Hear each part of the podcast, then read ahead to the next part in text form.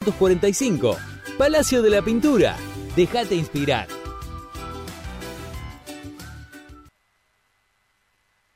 Estás en Radio 10 Neuquén.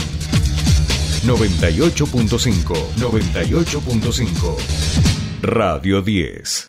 Subite al tercer puente con Jordi y Sole.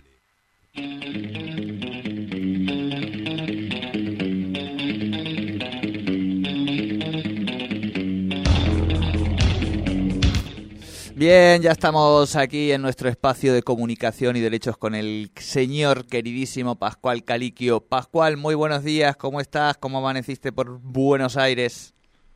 Muy bien, muy bien, ¿cómo andan? Bien, Acá estamos de paro docente, así que amanecí con los niños en casa.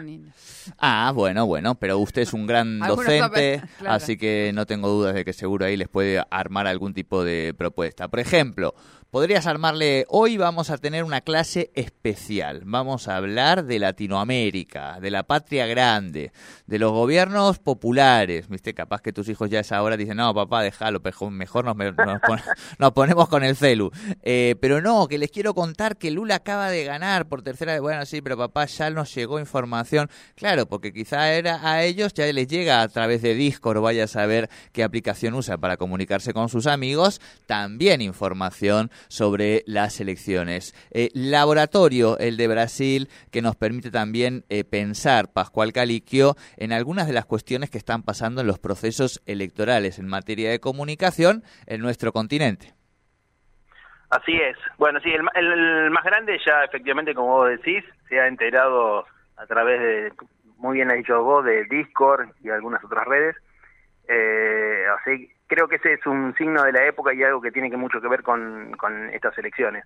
Eh, hoy escuchaba a la defensora, a la presidenta de la defensora de audiencias de Latinoamérica, Josetti Márquez, que es brasilera, que decía que la, la- la forma de comunicar se había quebrado en las elecciones anteriores, cuando había un candidato a presidente preso y otro que había sido atacado y estaba en el hospital, y los medios no tenían fuente, no tenían forma de hablar con, con los candidatos, ¿no?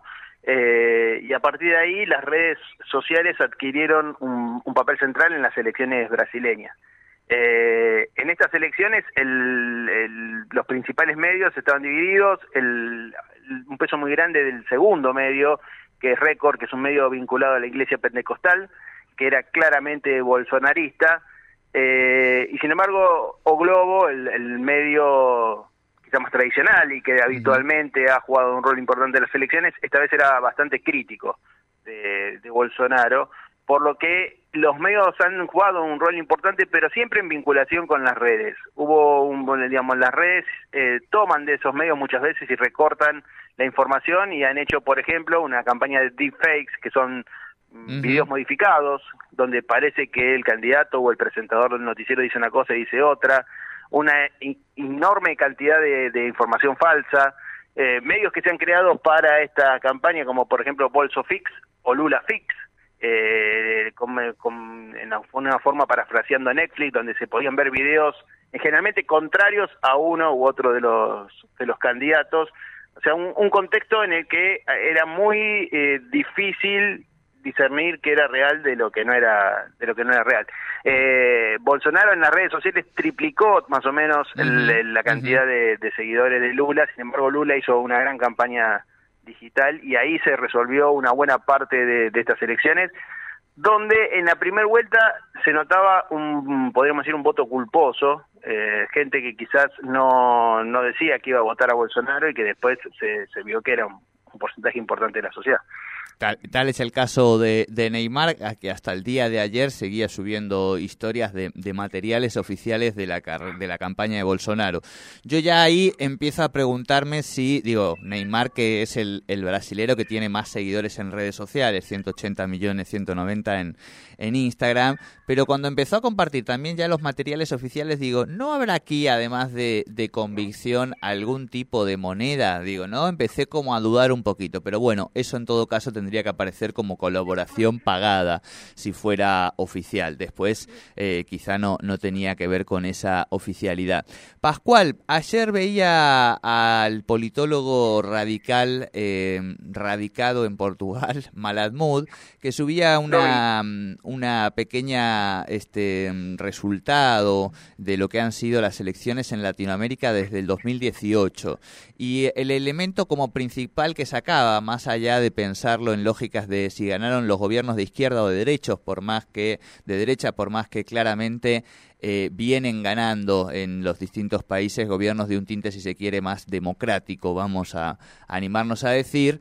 Eh, lo que lo que nos había apareciendo allí es que básicamente desde el 2018 hasta acá quienes han ganado las elecciones en este continente son las oposiciones, de izquierda, de derecha, del medio, digo, pero todas, absolutamente todas, han sido ganadas por las oposiciones, dando cuenta un poco del hartazgo y de este proceso que vemos en el gobierno de Chile y que seguramente lo vamos a ver en Brasil, de eh, qué rápido se agota el consenso, esos famosos 100 días que antes daba la ciudadanía, el primer gobierno para sentarse y tomar las primeras medidas y que ahora prácticamente es una semana, digamos, a la semana y media ya, ya tu, tu propio pueblo te mira críticamente, ¿no?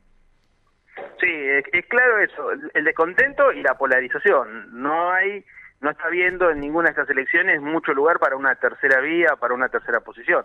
Eh, y eso hace también, yo creo que, bueno, todo el mundo dice, bueno, en este caso que va a ser muy difícil para Lula eh, el gobierno, ¿no? Porque Bolsonaro perdió, pero va a seguir, se va con un poder muy fuerte, eh, se va con la mitad de la población a su favor, eh, y bueno, eso sin duda va a afectar la, la, forma de gobierno de Lula, de Lula, que no va a ser el mismo Lula de hace de, su primer mandato, va a ser un mandato mucho más condicionado, tanto por lo interno como por el contexto internacional.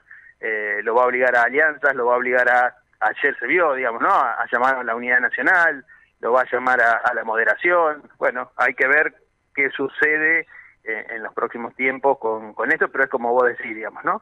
Eh, duran poco los consensos y eso obliga a los gobiernos también a pensar no solo políticas de comunicación, nosotros hablamos de comunicación, ¿no? Digamos, esto se resuelve muchas veces con políticas concretas que solucionen los problemas de los pueblos y, no solo se quede en quién hace el spot más lindo o la mejor campaña.